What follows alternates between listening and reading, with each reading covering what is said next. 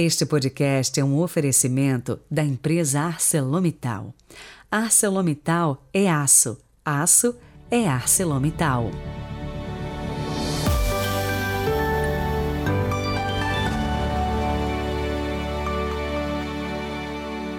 Olá, hoje é quinta-feira, 21 de julho de 2022. Sejam muito bem-vindos. E olha, o ano que vem tem Terra Santa comigo. Faltam apenas 10 meses. Se você ainda não se inscreveu, o que você está esperando, hein? Me chama no WhatsApp para a gente combinar tudo direitinho dessa viagem que eu sei é a viagem dos seus sonhos. Rezemos.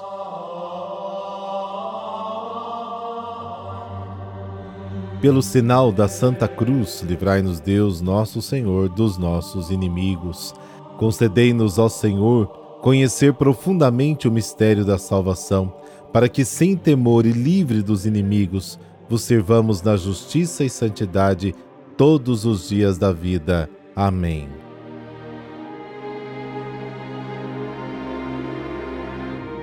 Mateus capítulo 13, versículos de 10 a 17. O Senhor esteja convosco, Ele está no meio de nós. Proclamação do Evangelho de Jesus Cristo segundo Mateus. Glória a vós, Senhor. Naquele tempo, os discípulos aproximaram-se e disseram a Jesus: Por que tu falas ao povo em parábolas? Jesus respondeu: Porque a vós foi dado conhecimento dos mistérios do reino dos céus, mas a eles não é dado. Pois a pessoa que tem será dado ainda mais e terá em abundância, mas a pessoa que não tem será tirado até o pouco que tem. É por isso que eu lhes falo em parábolas, porque olhando eles não veem, e ouvindo eles não escutem, nem compreendam. Deste modo se cumpre neles a profecia de Isaías: havereis de ouvir sem nada entender, havereis de olhar sem nada ver. Porque o coração deste povo se tornou insensível. Eles ouviram com má vontade e fecharam seus olhos para não ver com os olhos, nem ouvir com os ouvidos, nem compreender com o coração, de modo que se convertam e os cure. Porque o coração deste povo se tornou insensível. Eles ouviram com má vontade e fecharam seus olhos para não ver com os olhos, nem ouvir com os ouvidos, nem compreender com o coração, de modo que se convertam e eu os cure. Felizes sois vós, porque vossos olhos veem e vossos ouvidos ouvem.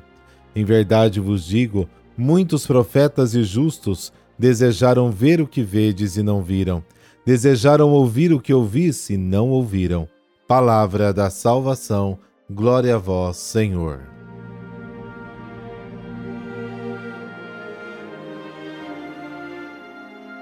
Mateus não apenas nos transmite a parábola, mas também nos oferece uma atualização que transforma a parábola dirigida aos pregadores em uma catequese para convertidos.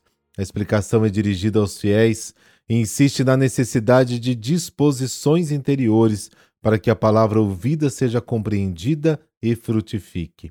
As disposições mais importantes são a abertura e a sensibilidade aos valores do reino de Deus, a coragem diante da perseguição, a constância ou perseverança, a resistência ao espírito maligno e a liberdade interior. O mistério de entender ou não entender tem uma referência a Deus. Os mistérios são conhecidos apenas com a ajuda de uma luz particular que vem do Senhor. Pode-se perguntar em que relação eles estão entre eles, segundo Mateus, acreditando e sabendo. Para Mateus, a fé é principalmente a confiança depositada imediatamente na pessoa de Jesus. O conhecimento se funda na fé e é concedido pela fé. Não é a primeira vez que falhas como as de Jesus ocorrem na história da salvação, mas parece ser o destino de todos os profetas. Jesus escolheu a linguagem das parábolas porque o povo de Israel não queria ver e ouvir o que Jesus havia anunciado e proposto a eles, em termos simples e claros. Os discípulos, por outro lado, são chamados a conhecer plenamente os mistérios do reino de Deus, o plano de Deus para a humanidade revelado pelo próprio Jesus através de suas parábolas. A observação ao que tem será dado e será dado em abundância e ao que não tem, até o que tem lhe será tirado, descreve a dinâmica paradoxal da revelação. Os discípulos, precisamente porque seguem Jesus, podem conhecê-lo cada vez mais profundamente. E muita gente, no meio das multidões, ao contrário, não tendo tomado uma decisão favorável a ele, afastam-se cada vez mais da lógica do reino. A segunda parte da resposta de Jesus indica a real motivação para falar em parábolas. Essa linguagem destaca a atitude da multidão que, apesar de ver e ouvir, não consegue entender.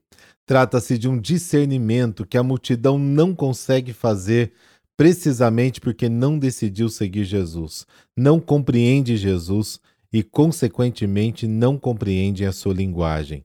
O escândalo da rejeição do Messias faz parte do plano de Deus atestado pelas Escrituras.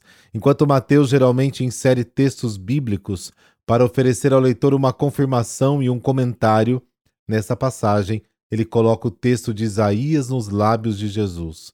Precisamente a introdução através do verbo completar mostra como a incompreensão da multidão realiza a palavra de Deus. Na terceira parte da resposta, Jesus destaca os privilégios dos discípulos. Ao contrário da multidão, eles podem ver e ouvir. A motivação para a felicidade é precedida pela expressão em verdade, em verdade vos digo, com a qual Jesus garante a certeza da sua afirmação. Ele coloca seus discípulos no topo de uma história de promessas, cujos destinatários são divididos em duas categorias: os profetas e os justos. Essa expressão associa aqueles que anunciaram a vontade de Deus, os profetas, e aqueles que a cumpriram, os justos. Estes são os representantes da história bíblica. Os discípulos são abençoados porque podem conhecer o plano de Deus, que agora está sendo manifestado por Jesus. São eles, e não a sinagoga, a continuação do verdadeiro Israel.